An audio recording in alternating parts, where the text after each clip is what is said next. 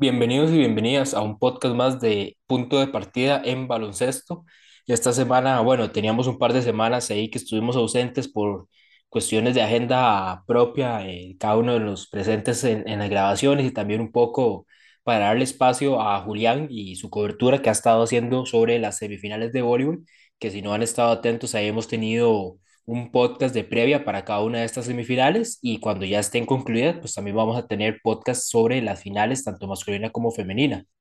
Entonces, eh, volvemos un poco ahí después de estas dos semanas en temas de baloncesto, un poco cargado con varias noticias que han venido, eh, digamos que sea un poco extra baloncesto, un poco de, de temas legales y, y controversias que han habido alrededor de la NBA y algunos de los jugadores. Y para, como siempre, eh, Carlos Alpizar y Alejandro Chandi me acompañan el día de hoy. Hola David, hola Charlie, sí, un gusto como siempre estar en este podcast de NBA. Y bueno, tenemos unos cuantos temas ahí un poco controversiales que no nos gustaría que la liga se basara tanto en esto, pero siempre es importante hablarlos e informar a la gente de esto. Y bueno, algunas sorpresas, ¿verdad? Unos equipos que están dando la sorpresa con récords positivos. No, pues un placer otra vez estar con ustedes dos, David, Chandy. Entonces, empezando con, pues diré yo que, que puede ser un poco más extenso y un poco que nos da más para hablar, más eh, tela que cortar, es pues este el tema de Kyrie Irving, que eh, haciendo como una recapitulación de eventos y todo lo que pasó, eh, pues obviamente lo primero, que en realidad el, el, el, tema viene, digamos, a la luz después de un tweet donde Joe Tsai, el dueño de los Brooklyn Nets, eh, publica en sus redes sociales de Twitter sobre un post que realizó eh, el jugador Kyrie Irving, que tanto hemos hablado estos últimos dos años, eh, sobre una película eh, que se llama Hebrews to Negroes, Wake Up, Black America, y que tiene una premisa donde lo que hablan es, digamos, sobre la población afroamericana y cómo ellos son como los verdaderos elegidos de Dios y los verdaderos, los verdaderos judíos, y que entonces fue muy criticado tanto la publicación de Kyrie y el tema de que venga a la luz, porque la película como tal y el documental, si se le puede llamar de esa forma, es, está muy arraigado en lo que es, digamos, el, el odio hacia la cultura judía y el, antisemitismo, que tanto hemos estado escuchando últimamente con el tema de Kanye West. Entonces tiene muchos, eh, muchas premisas que van de ese lado, eh, argumentando que eh, Jesús en realidad no era un judío, que los judíos actuales han sido, han, han controlado la, la prensa y han controlado eh, a la población para hacerlos creer que un montón de cosas, que el, el holocausto eh, no es real, utilizan eh, frases dichas por Hitler, eh, frases dichas por Henry Ford, que tal vez para el, nosotros los internacionales no hemos recibido tal vez tanta información sobre Henry Ford en el lado de que durante sus tiempos de empresario, eh, también tenía muchas de estas creencias anti, antiseméticas, donde hablaba, digamos, con fuerte odio hacia esta población. Entonces, eh, Joe Tsai sale, eh, digamos que de cierta forma hablando, eh, o sale recriminando un poco a Kyrie Irving por este tema y por, obviamente, el contenido, ¿verdad?, que tiene esta película. Después de esto, Ahí en conferencias de prensa se le habla a Kyrie Irving, se le hacen preguntas. eh, el mismo Kyrie, los Brooklyn, eh, sacaron un, un, un statement ahí hablando sobre, sobre, sobre el- todo el tema. Y lo más importante, diría yo, es en una conferencia de prensa donde eh, le hacen la pregunta a Kyrie Irving si él eh, apoya, digamos, estos argumentos, si él apoya, digamos, esta narrativa. Y pues obviamente al, al fiel estilo de Kyrie, no termina como de rechazar la parte, digamos, del- de, las acusaciones, no termina como de, como decir, no, o sea, no, no, no era mi intención, digamos, propagar la parte del odio de, de este contenido que publiqué en mis redes sociales. Y aquí voy a dejarles un poco el, el clip eh, en que, de la entrevista en, en conferencia de prensa con los reporteros de Kyrie. post hard people. I take my responsibility for posting that. Some things that were questionable in there, untrue. Like I said, in the first time you guys asked me when I was sitting on that stage, I don't believe everything that everybody posts. It's a documentary. So, I take my responsibility. Do you have any anti-Semitic beliefs? Again, I'm going to repeat. I don't know how the label becomes justified because you guys ask me the same questions over and over again. But this is not going to turn into a spin around cycle of questions upon questions. I told you guys how I felt. I respect all walks of life and embrace all walks of life. That's where I sit. I think what people want to hear though is just a yes or no on that question. Yes or no. I, I cannot be anti Semitic if I know where I come from. I cannot be anti-Semitic if I know where I come from. Y al final, esa pregunta que le hacen verdad los reporteros a Kyrie, lo que la gente quiere tal vez escuchar es un sí o no, es lo que al final, para la misma organización de los Brooklyn Nets, terminan suspendiendo a Kyrie por cinco, por por lo menos cinco partidos. Es como, ese es como el mínimo, ¿verdad?, de la suspensión. Y el momento en el que Kyrie regrese, pues va a depender de ciertas actividades o ciertas cosas que el jugador cumpla. Primero, que, se, que haga una disculpa pública, que, vamos, obviamente hable sobre el, tema, digamos, de la película y estas eh, falsedades que la película, el documental, pues, expone. Eh, que haga una donación de por lo menos 500 mil dólares hacia grupos eh, que apoyen, digamos, causas anti-odio que tiene que llevar un entrenamiento sobre sensibilidad y antisemitismo, reunirse con líderes judíos para, digamos, eh, por ese intercambio ¿verdad? de informaciones e ideas, y una reunión con Joe Tsai para demostrar, demostrar, digamos, que ya entendió o que, o que ya comprendió, digamos, cuál era más que todo el, el, tema del, del, del asunto con haber publicado, digamos, o haber promovido de cierta forma esta película y que el mismo Kerry en un momento decía, o sea, ahora es que por, por ser yo famoso no puedo publicar nada o que porque publique algo ya estoy diciendo que estoy promoviendo, que estoy de acuerdo con todo lo que sale y en parte es el dilema, ¿verdad? De, de cómo entran los, los influencers, ¿verdad? En, en, todo este tema, digamos, del discurso público y de, pues, que lo, lo importante que, que lo que publica, ¿verdad? Las, las celebridades y, los influencers en redes sociales, porque después de haber publicado Carrillo el tema del documental, el libro en Amazon saltó a ser uno de los más vendidos en, en los últimos días. Entonces ahí es donde eh, ya digamos, toda la, la controversia con que Kyrie publicara y promoviera la película. Ahora los dejo un poco a ustedes eh, hablar para que, ya aquí dándoles, después de haber presentado como todo lo que ha pasado en esta última semana con Kyrie. Bueno, para comenzar, eh, claramente no es un tema positivo para Kyrie, ¿verdad? O sea, que un jugador de este calibre que sabemos que tiene la capacidad y la plataforma para expresar sus opiniones y que lleguen a, mucha cantidad de gente, digamos, siempre tiene esa responsabilidad de lo que diga que tenga información verídica, porque mucha gente si no se cree lo que dice y ahí es el problema de Kyrie, que ni él mismo, desde mi opinión, se siente de que Kyrie no sabe ni lo que está hablando, porque una pregunta como esta, cuando le dicen sí o no, es antisemita, él y claramente siente incómodo, no quiere responder la pregunta y lo que hace es que dice que no puede responder porque sabe de dónde viene, que no tiene mucho sentido. Entonces esa parte de Kyrie...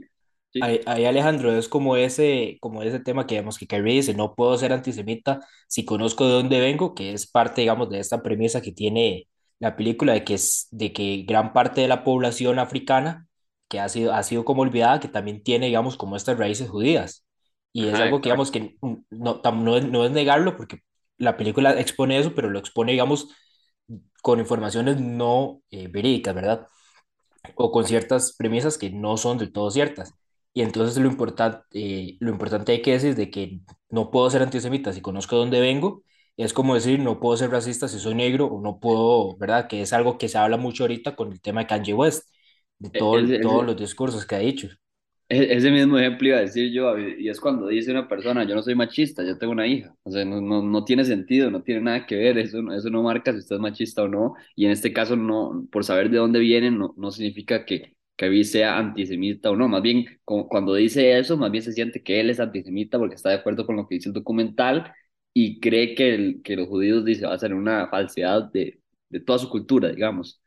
Pero bueno, el punto de Kyrie es ese, que, que siempre ha expresado su opinión, pero nunca lo ha hecho con muchos, con muchos facts, siempre ha sido mucho de la opinión de él, un poco filosófica, un poco con todo eso cuando sacó que la Tierra es plana, que él considera eso y todo lo que ha dicho. Eh, yo estoy de acuerdo que los, que los deportistas se expresen, pero creo que sí tienen que saber que tienen esa responsabilidad y que cuando se equivoquen van a tener que, que cumplir con las, con las consecuencias de sus actos.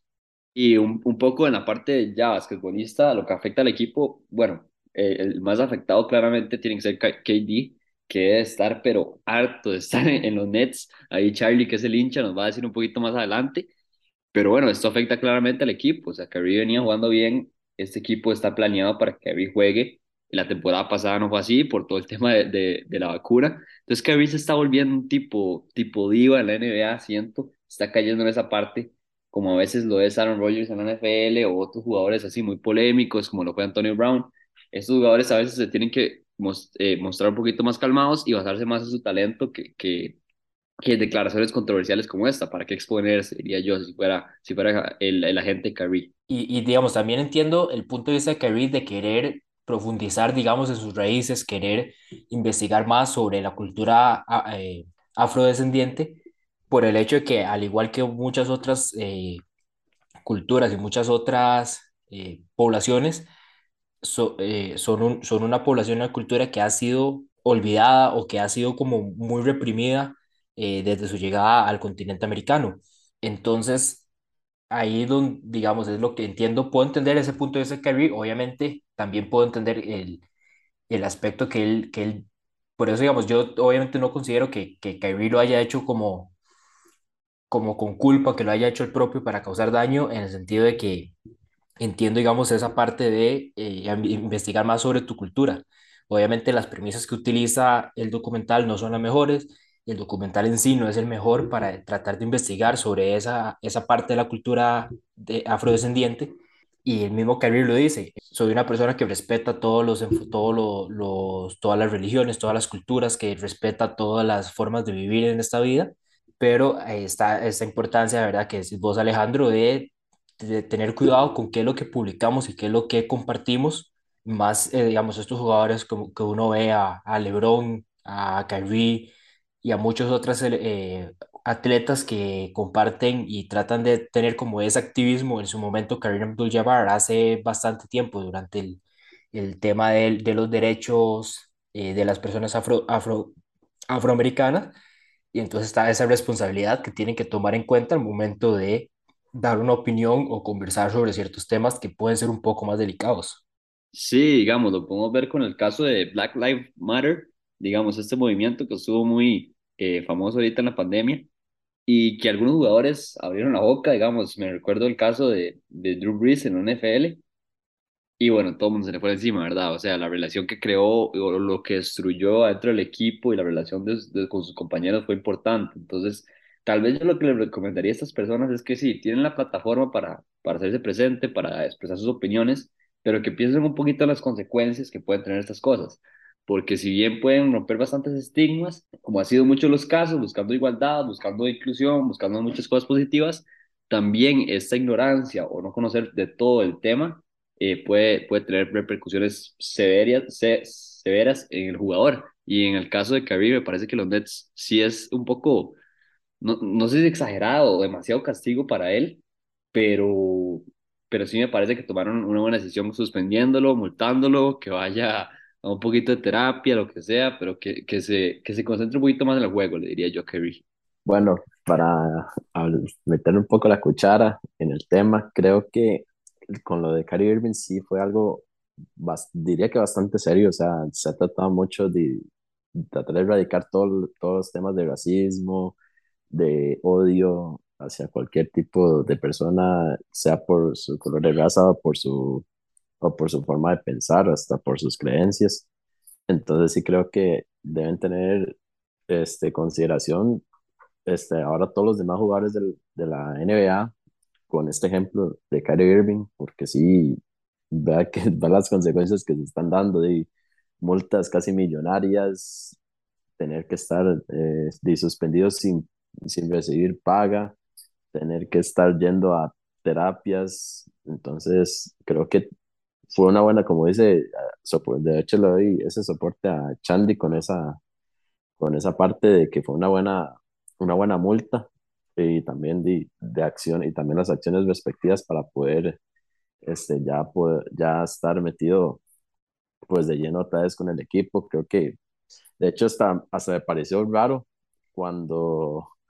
cuando dijeron que supuestamente eh, el, el, dueño de los Nets, eh, Sai, le mandó unos mensajes a Kyrie Irving diciendo que se retractara con respecto a lo que él dijo y, hasta dijeron que Kyrie Irving no se los respondió, lo dejó tal vez en visto inclusive. Entonces creo que también esta se lo llevó a, merecer en un cierto punto.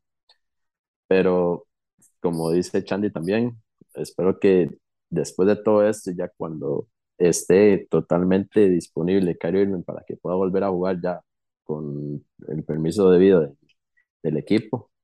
ya pueda pues concentrarse al 100% a jugar baloncesto, porque sabemos de la calidad que tiene Kyrie para, para jugar lo que le da la gana, o sea, tiene, tiene casi que el mejor control de balón de toda la NBA y y es un jugador que es bastante clutch, bastante efectivo a la hora de tomar decisiones y de todo lo que puede hacer en, en cancha. Entonces, ese sería como mi, mi principal aporte con respecto a este tema que está bastante controversial, porque sí fue un boom completo en todo aspecto y, y, el, y para mí lo más llamativo de esta parte de Caribe fue cuando, cuando este Kanye West dio su, dio como su apoyo al decir de que Kyrie Irving era como un real one junto con Stephen A. Smith. Y yo, ups, cuando Kanye West también estaba muy metido en controversias con todo esto de la parte antisemitista. Y, y Charlie, yo no, yo no creería que, que es algo positivo que, que Kanye le ponga ese post, ¿verdad? O sea, siento que es algo que lo, lo terminó hundiendo a, a Kyrie porque ya sabemos los problemas mentales que ha tenido Kanye y él, mismo nos ha dicho varias veces y, y, sabemos que es una persona que tal vez no está en el mejor estado mental. Al final se resume, digamos, en, ser conscientes en, atlet, en, digamos, atletas, influencers, de la plataforma que se tiene y y lo que vayas a exponer o promocionar en estas mismas plataformas como el caso, digamos, de ahorita que es reciente con Kyrie y esta eh, documental, porque incluso, digamos, bueno, Kyrie ya hablamos un poco de la suspensión, pero incluso eh, Nike decidió detener, digamos, su partnership ahí de forma momentánea con Kyrie y en estos días que iba a salir el nuevo, el nuevo, la nueva zapatilla, los Kyrie 8, pues ya no va a salir y va a estar, está como en pausa, digamos, todo ese tema, probablemente con un acuerdo muy parecido, ok, eh, esperemos un tiempo, Kyrie hace estas cosas, lleva estos, eh, estas charlas de concientización y para, para poder estar seguros, ¿verdad?, de que es un tema como este o que por lo menos Kyrie entienda, digamos, del el poder que pueden tener sus redes sociales, su plataforma y tener ese cuidado con las ideas y con, las, con los contenidos que promocione para eh, de, de, que estos mismos contenidos no tengan, ¿verdad? Este, este, este trasfondo de odio a ciertas culturas y ciertas poblaciones que han sido histórica, históricamente eh, reprimidas o, o que han sufrido a lo largo de la historia. Pasando de tema, y bueno, pasamos de Kyrie a Joshua Primo, el guard de los San Antonio Spurs, que incluso también retomando ahí el, el, orden de los hechos, también tuvo, tuvo bastantes cosas. En primera instancia, los San Antonio Spurs que fue, digamos, de cierta forma sorpresiva, anuncian que el pick eh, de 2021, reciente, apenas en su segunda temporada de NBA, ya no formaba parte del equipo, que lo habían, eh, que habían rescindido su contrato. En primera instancia nadie sabía en realidad de cierta forma por qué había ocurrido. Eh, el mismo Primo después salió con un statement diciendo que por, por temas de salud mental y por temas personales también él prefería alejarse un poco del equipo, del baloncesto en sí. Y hasta días después es que eh, sale a la luz que, en primer lugar, una, una psicóloga que formaba parte del equipo en el último año eh, presentó una demanda ante el jugador por eh, exposición indecente durante sus reuniones en nueve ocasiones, ¿verdad? Entonces, primero sale eso, después sale que también hubo otra ocasión recientemente durante uno de los partidos eh, que este equipo de, de, los San Antonio Spurs andaba eh, de, de, gira. Eh, también hubo otra ocasión durante su tiempo en el Summer League en Las Vegas, entonces que, fue, que fueron tal vez tres situaciones de las que en el momento en que los Spurs se dieron cuenta, decidieron hablar con el jugador, rescindieron su contrato y todo, y pues aparece, digamos, el tema de la demanda civil, en el caso de, de la, la, la psicóloga que perteneció a este equipo de los San Antonio Spurs ante Joshua Primo. Sí, en este caso de Primo es interesante porque, digamos, eh, fue, como dice David, fue drafteado en el 2021, primer round, pick número 12, y es un jugador, pero chamaquito, o sea, completamente, es 2002 y nacido el 24 de diciembre, o sea, muy menor para el 2002, apenas 19 años, entró a la liga o, lo draftearon prácticamente con 17, 18, entonces, eh, increíble, porque normalmente no lo draftean tan jóvenes, bueno, el propio Body Hill que entró como con, como, como 40 años a la liga, eh, este jugador estaba entrando con casi 17, 18, entonces eh, era un jugador que traía ese riesgo de ser muy joven, de no tener tanta experiencia, pero bueno, estos errores no, no hay forma de justificarlos, ¿verdad? O sea, lastimosamente no podemos ver el, el básquetbol que traía este jugador, porque los San Antonio Spurs son muy buenos drafteando, entonces si, si lo draftearon tan alto fue porque vieron algo en él, pero bueno, lastimosamente por, por cosas fuera de la cancha no vamos a poder ver a Primo y quién sabe cuándo le va a llegar su próxima oportunidad, ¿verdad? Sí, fue raro eh, como se dio el problema con Joshua Primo con, y de los San Antonio Spurs, porque al inicio, digamos, después de que los San Antonio Spurs dieron este, la noticia de que, de que rescindían el contrato él, al día siguiente salió Joshua Primo dando un statement de que él, de que él se salió para evitar también problemas y todo, de que era para la salud mental de él. Entonces todo el mundo, entonces como que lo, lo quiso maquillar bien y todo el mundo estaba diciendo, de poder le pasaba a cualquiera. No es, no es nada así como nuevo, ya se ha visto desde que empezó la pandemia que muchos deportistas de alto rendimiento han tenido que dar, un, dar el paso a un costado eh, en la parte de competitividad para tratar de manejar bien el, el asunto de la salud mental. Pero al día siguiente de este statement de Joshua Primo, sale el punto de, de, la, de, la, de la demanda tanto al jugador como a la franquicia de esta psicóloga. Y creo que se creo que ya después da mucha controversia por, por tratar de dejar en claro por qué un jugador tan joven, con bastante proyección, en un, en un equipo como los Antonio Spurs, que siempre han tenido pues bastantes jugadores jóvenes que los proyectan y les sacan el mayor rendimiento posible. Creo que se perderá, creo que hasta de manera increíble, creo que una oportunidad de oro en su vida y no sabré y no se va a saber hasta qué hasta qué punto podrá afectarle a él ya deportiva hasta económicamente este esta decisión que tan errónea que tomó Importante el, el hecho que, digamos, la demanda va en contra de Primo e incluso la misma organización de los Spurs, porque argumentaba eh, la psicóloga que eh, la, digamos, el primer caso, digamos, de estas, de estas nueve situaciones se dio en diciembre del 2001, ella lo reportó en el management de la organización en, en enero del 2022 y que a partir de ahí se, siguió, se siguieron dando más situaciones, ella seguía reportándolo eh, ante eh, la administración del equipo y eh, cuando el momento en que su contrato fuera renovado por parte de la organización, la misma organización, en primer lugar, pues al parecer no hizo mucho con las advertencias o con, la, o con lo que, digamos, las denuncias que ella estaba haciendo con respecto a la situación con Primo. Y cuando llegó el momento del, de la renovación del contrato, la organización dijo que no, que ya no, digamos, no requerían de sus servicios porque sentían que el equipo como tal ya no, ya no confiaba en ella, que digamos que se había roto como cierta confianza entre ella y, los jugadores, y entonces eh, ella lo que argumenta es que la misma organización sabía lo que estaba pasando, eh, no hicieron nada, y entonces lo que decidieron hacer es, no, eh, digamos, quitémosla a ella del panorama y dejemos que esto pase y que y esperemos que digamos que no salga a la luz pública, que fue lo que terminó pasando. Y hasta que eso pasó es que la organización toma acciones y decide entonces eh, rescindir el contrato del jugador. Sí, a ver, o sea, en la, en la dos, en la NBA, en la NFL, eh, sí es bastante cuestionable los equipos porque ellos cuando se enteran de estas cosas normalmente no echan al jugador de un solo. O sea, claramente quieren tratar de salvar su pellejo y el de los jugadores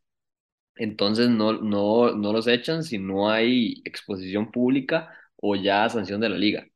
O sea, lo vimos con el caso también en la NFL, lo, hemos, visto, lo hemos visto con muchos casos, pero con el pateador de los Bills, que tenía unas acusaciones, se me olvidó el nombre en ese momento, pero acusaciones muy serias de, de violación.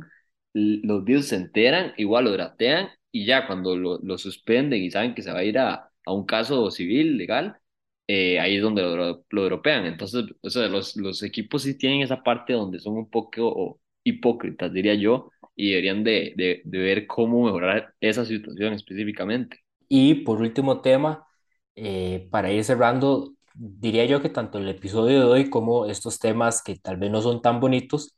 eh, tenemos a Miles Bridges que ya se resuelve eh, toda la situación, ¿verdad?, que estaba teniendo ante una, una denuncia de eh, violencia doméstica con su expareja y madre de sus, dos de sus hijos.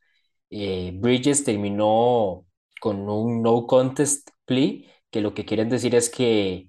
eh, digamos, él acepta el castigo, pero no necesariamente declara que es culpable de las acusaciones. Entonces, entre, digamos, todo el castigo digamos, que se le va a imponer, tiene tres años de libertad condicional, eh, tiene que completar 52 horas eh, de, eh, de charlas, digamos, de, sobre, sobre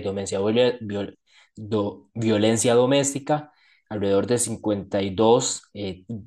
reuniones también sobre clases parentales, más de 100 horas de trabajo comunitario, exámenes semanales con respecto a narcóticos y la marihuana siendo la única como permitida. Si hay una prescripción por parte de un doctor, no puede no puede eh, estar en tenencia de armas, de, de municiones, ningún tipo, digamos, de, de pistolas. También tiene que pagar una, unas multas de hasta 800 dólares, cumplir 10 años, eh, digamos, de como protección eh, con respecto a su expareja y no puede estar, digamos, como más de 100 yardas sobre ella y obviamente los intercambios con los hijos, pues tiene que haber una, una persona presente o una tercera, tercera parte, digamos, que esté ahí encargada de supervisar que no, no se salga de control el tema. Entonces ya llega como un poco a la conclusión de todo el tema legal que había estado, en el que había estado envuelto Miles Bridges y que con esto, eh, pues obviamente por este mismo tema, eh, no fue, no recibió ninguna extensión de contrato por parte de los Hornets, sigue siendo ahorita eh, agente restringido y habría que ver si ya con todo esto, después de un tiempo, porque dudo que en este momento algún equipo vaya, decida acercársele, pero si lo veremos de vuelta en un par de años en la NBA, ya después de todo, de, digamos, de haber recapacitado y de haber cumplido, digamos, su, su castigo por todo este, este caso de violencia doméstica. Bueno, con respecto a lo de Miles Bridges, creo que este, como esto pasó fuera de temporada, pues no, no se sabía absolutamente nada de qué consecuencias podía tener, más allá de que quedó totalmente como agente libre, no sé, hasta inclusive no se sabía si podía pues, seguir jugando. Ya después de esto, eh, de todo lo que ya habló, de todo lo que ya habló David, eh, eh, digamos que sí, que todavía puede ser, o sea, todavía está gente libre, está elegible para jugar en la NBA y hubo un equipo que está interesado en los servicios de Miles Bridges, pero para, sí, para ponerle en la cereza del pastel, los Brooklyn Nets, o sea, si quiere tener el equipo lleno de, de, de críticas y de, y de, y, de, controversias y todo, creo que este va a ser el, el, el all team completamente porque pasa lo de KD, lo de Kyrie, lo de Steve Nash, ahora quieren a Miles Bridges, creo que va a ser el all, all team controversy del, de la NBA por bastantes años pero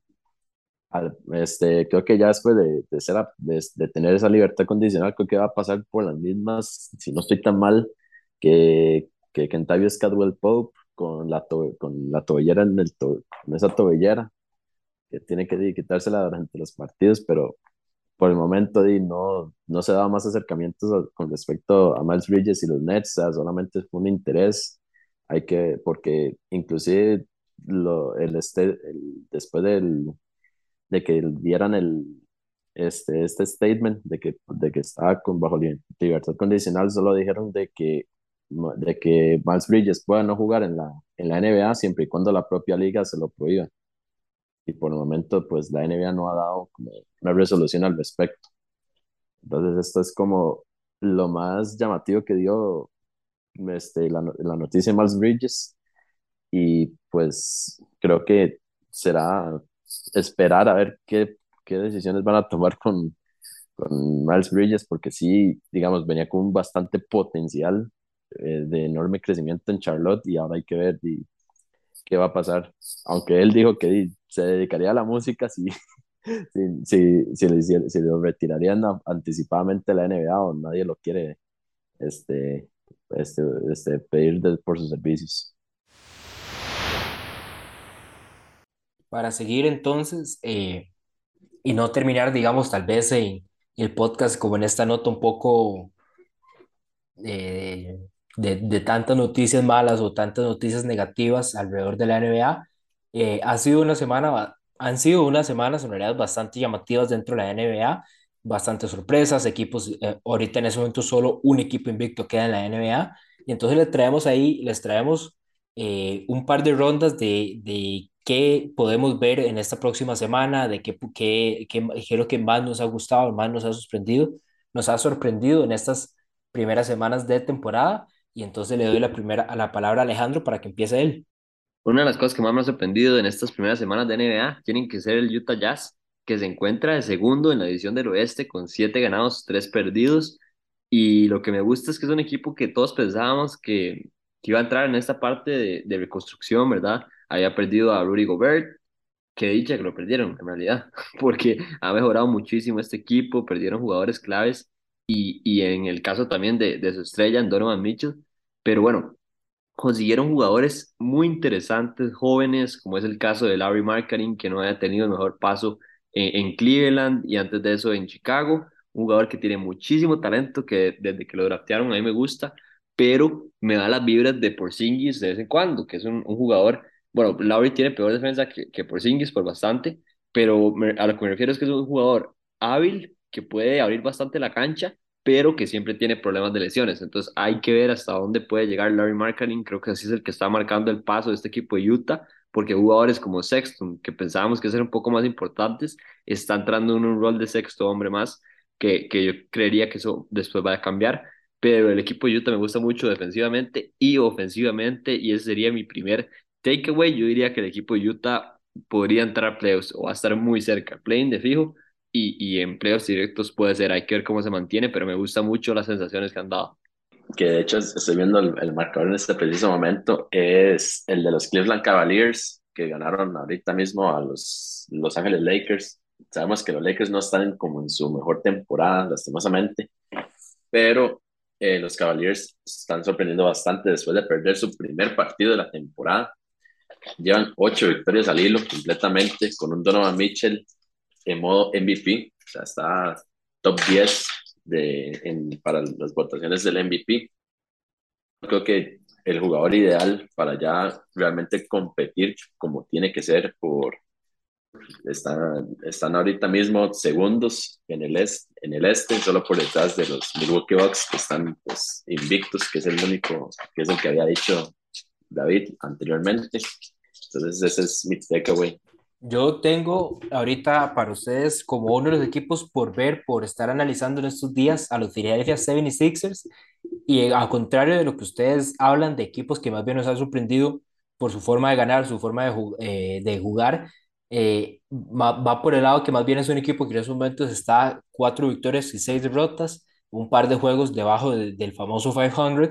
y James Harden pues acaba de tener acaba de salir lesionado durante uno de los juegos de esta semana y va a estar cerca, va a estar fuera por lo menos un mes.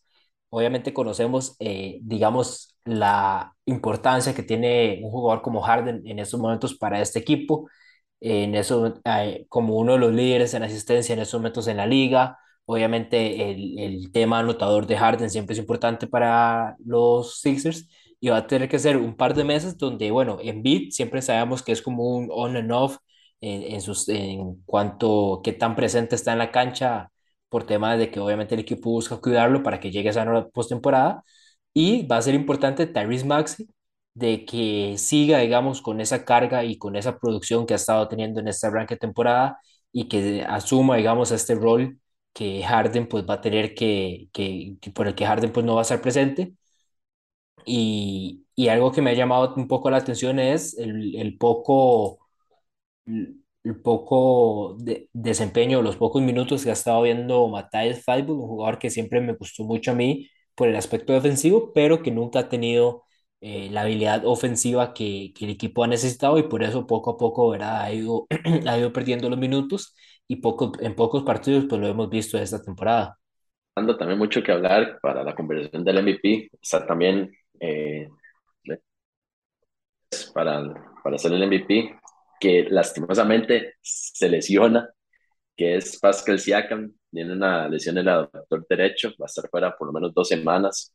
Eh, en cuanto a su producción que ha tenido esta temporada, que inclusive el mismo Kyrie Irving dijo que estaba en un modo MVP, que hasta sus propios compañeros de Toronto le, le estaban diciendo que está pues marcando desde, desde, desde fuera de temporada la producción decía que en esta temporada, este inicio, este inicio ha sido de, de, casi 25 puntos, poco más de 9 rebotes, casi las 8 asistencias por partido. Entonces.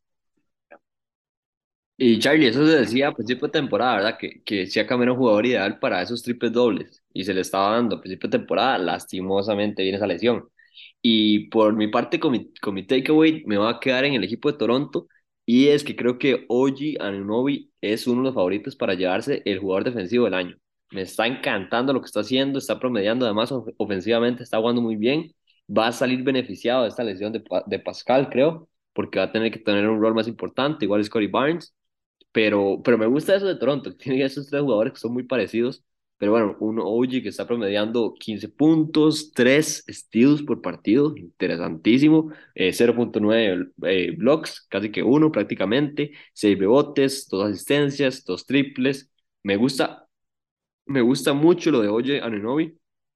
Y yo lo pondría como mi candidato número uno en este momento para el jugador defensivo del año. Voy yo hablando entonces también de jugadores y yo doy dos candidatos a dos premios diferentes de los que habla Alejandro, tal vez tres en cuanto a candidatos, Paolo Banquero y Benedict Bacturin en lo que, en lo que vendría a ser el rookie del año. Dos jugadores que, ha, bueno, Banquero en 23 puntos por partido, 8.5 rebotes, 3.6 asistencias, un block. Tal vez las victorias no han llegado tanto para este equipo de Orlando, pero sin duda alguna Banquero fue la mejor decisión que pudieron haber tomado en, durante lo que fue el draft. Eh, bien, bien, eh, va a ser, digamos, esa figura para este equipo en el futuro incluso recientemente, pues eh, a lo largo de la historia de la franquicia de, este equipo de han tenido solo dos jugadores que han tenido un lapso de cinco partidos consecutivos anotando 20 puntos, al menos 20 puntos, y obviamente jugadores rookies, jugadores novatos, que fueron solo Shaquille O'Neal y Penny Hardaway. Y Banquero lo hizo, lo, lo acaba de hacer y en sus primeros cinco partidos de NBA. Ni siquiera fue que fue, fue tomando y tomando el ritmo, de una vez entró cinco partidos, 28, 27, 29 puntos, 21 puntos, de una vez, eh, ¿verdad? Entrando de una con este equipo de, Orlando. Yo le quería agregar ahí a, David que está hablando de Orlando y Banchero, que es lo único que tienen bueno esta temporada. Bueno, y agregámosle al pick-up de Bol Bol. Me gusta mucho lo que está haciendo este jugador también en Orlando. Y ese era mi el segundo jugador del que iba a hablar, eh, Bol Bol, y más que todo por eh, las últimas actuaciones que ha estado teniendo eh, y lo que hemos estado viendo de este jugador, en, que es como un resurgence eh, en esta temporada, porque obviamente pues en, Denver estaba un poco detrás, pues, pues obviamente pues, de Nikola Jokic, y ahora en Orlando ha tenido un poco más, más de protagonismo, promediando 11.6 por, puntos por partido, 7.2 rebotes, 2.3 bloqueos. Eh, ha, tenido, ha tenido un rol más, digamos, ha tenido un, rol más participativo en ese equipo de Orlando y que podría empezar a meterse en, en esa, en esa conversación, ¿verdad? del premio para el jugador de, con una mejor mejoría. Obviamente en estos momentos favoritos, pues todavía está Therese Maxey, Lauren Markkinen, Shea Alexander. Bol Bol todavía lo vemos un poco más abajo, pero eh, puede ser un jugador que a lo largo de la temporada agarre tracción para este, para este premio. Orlando Magic, ya había, eh, había muchos este,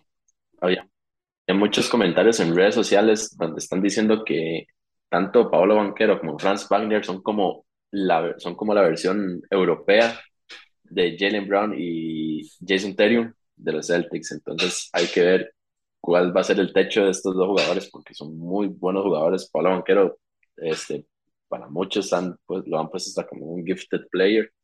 y obviamente Franz Wagner con todo lo que es su experiencia en Europa eh, hacen que marque mucha diferencia en la NBA y más que como se lesionaron todos los distribuidores tanto Magic tuvieron que empezar a jugar con, con alineaciones de, de jugadores de casi 6-9 para arriba. Entonces creo que han beneficiado mucho esto hasta cierto punto. Creo que las victorias les llegarán en su debido momento pero están haciendo muy bien las cosas. Eso sí lo puedo eh, se puede rescatar y que lo han, y que tendrán que manejarse bien a la, con, el resto de la temporada. Con esto entonces cerramos el podcast de esta semana eh, con un, un, un, tono bastante diferente, pues con toda esa introducción que tuvimos que hacer, con ciertas noticias que obviamente, digamos, desde el lado, un, con ciertas noticias, digamos, negativas para lo que es la NBA y sus jugadores, pero que sabemos la importancia que tienen eh, hablar de ellas y, y darlas a conocer para lograr ¿verdad? esa concientización en todos estos diferentes temas de los que conversamos. Nos veríamos la próxima semana. Recuerden seguirnos en, nuestras redes sociales, Facebook, Instagram, TikTok como punto de partida. Ahí Luis, eh, nuestro compañero Luis Zamora, ha estado haciendo un, un resumen o, o, más bien como una previa, digamos, sobre todas las elecciones que, han, que van para el Mundial que se vienen estos días. Eh, para que vayan, vayan a, ver el contenido de, Luis. Julián está con voleibol. Aquí seguimos siempre con básquet. En estos momentos ya están cerca de iniciar eh, la final sobre, del baloncesto femenino y ahorita estarían, digamos, las semifinales del U24. Entonces nos veríamos la próxima semana con un poco más de baloncesto y, eh, y que pasen una, una buena semana.